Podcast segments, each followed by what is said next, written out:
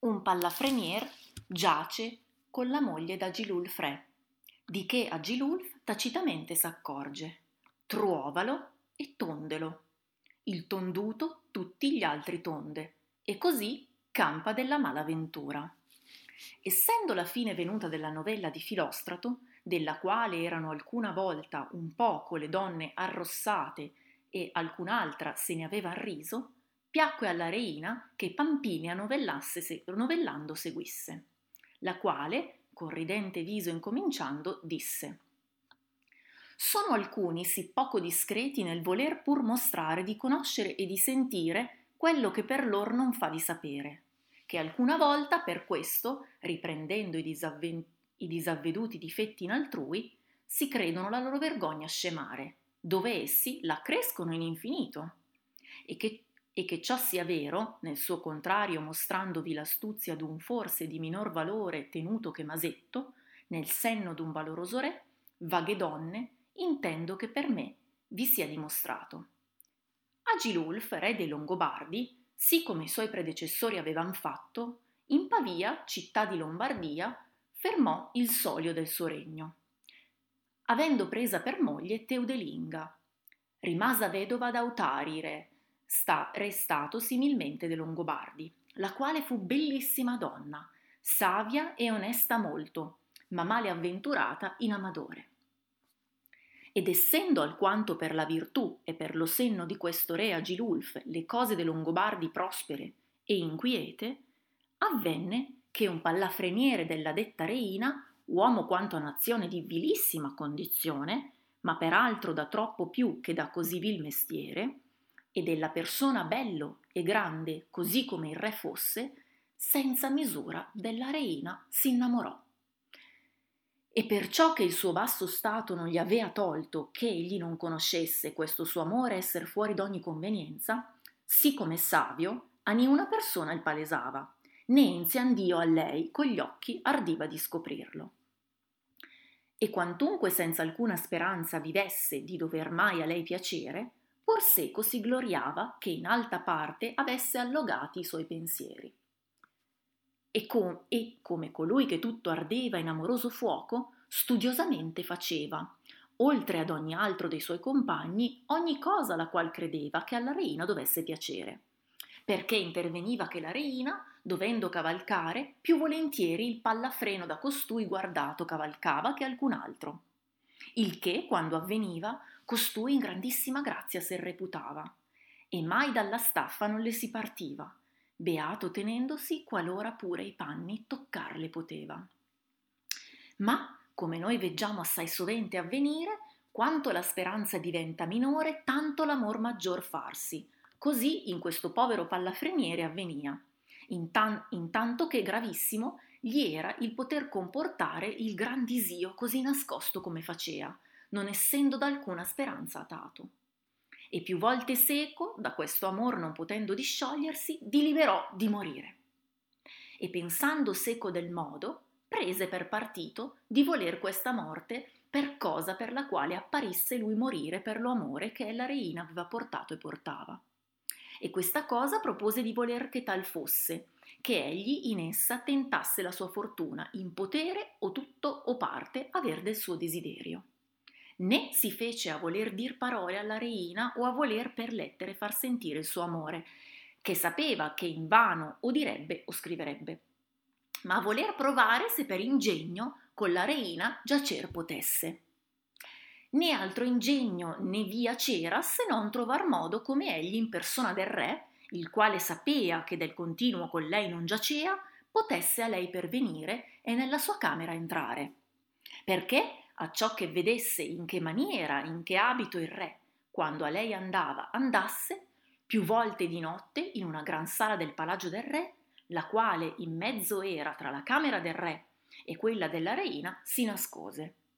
E in tra l'altre una notte vide il re uscire dalla sua camera inviluppato in un gran mantello e aver dall'una mano un torchietto acceso e dall'altra una bacchetta e andare alla camera della reina e senza dire alcuna cosa percuotere una volta o due l'uscio della camera con quella bacchetta.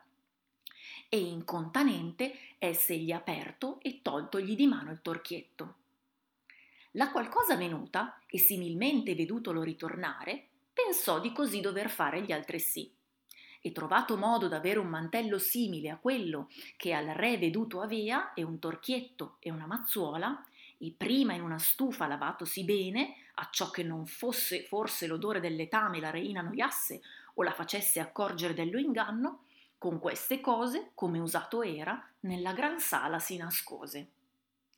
E sentendo che già per tutto si dormia, e tempo parendogli o di dovere al suo desiderio dare affetto, o di far via con alta cagione alla bramata morte, fatto con la pietra e collo acciaio che seco portato avea un poco di fuoco, il suo torchietto accese, e chiuso e avviluppato nel mantello se n'andò all'uscio della camera e due volte il percosse con la bacchetta. La camera da una cameriera tutta sonnocchiosa fu aperta e il lume preso e occultato. La onde egli, senza alcuna cosa dire, dentro alla cortina trapassato e posato il mantello, se ne entrò nel letto nel quale la reina dormiva. Egli, desiderosamente in braccio recatalasi, mostrandosi turbato, perciò che costume del re esser sapea che quando turbato era né una cosa voleva udire, senza dire alcuna cosa o senza essere a lui detta, più volte, carnalmente, la reina cognobbe.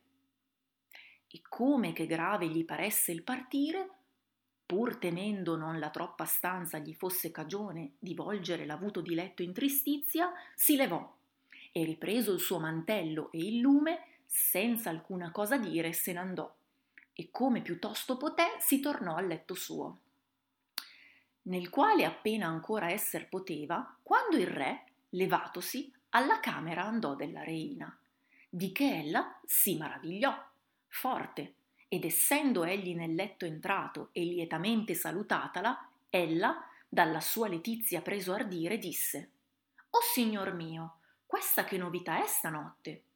Voi vi partite pur testè da me, e oltre l'usato modo di me avete preso piacere, e così tosto da capo ritornate?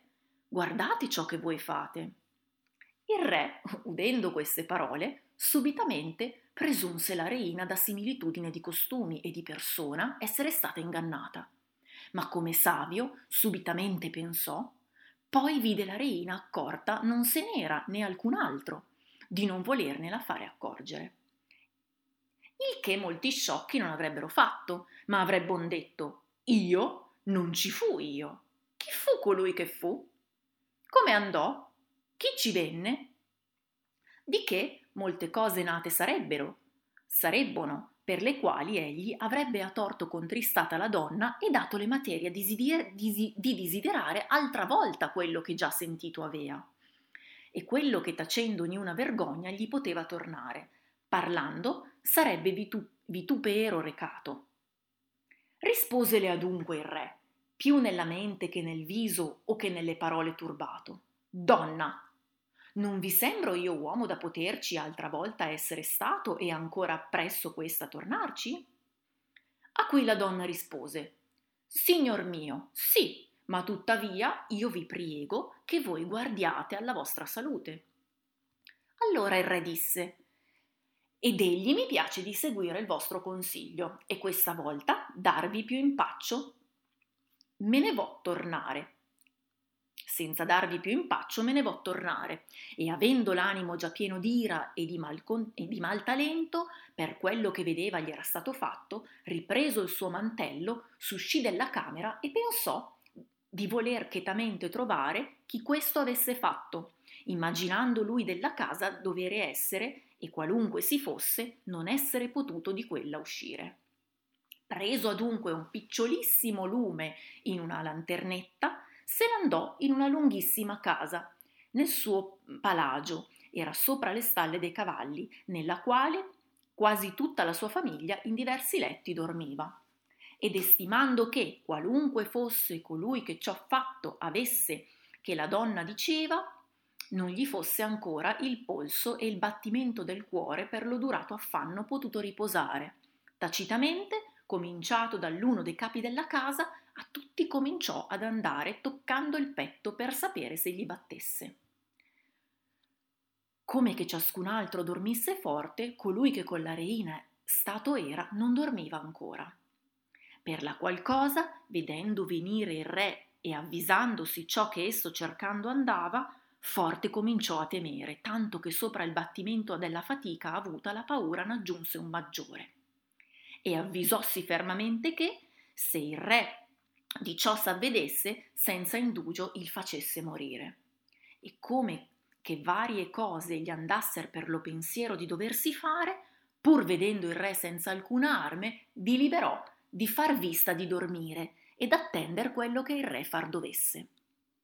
Avendone adunque il re molti ce- cerchi, né alcuno trovandone, il quale giudicasse essere stato desso, pervenne a costui, e trovandogli batter forte il cuore, seco disse, Questi è esso.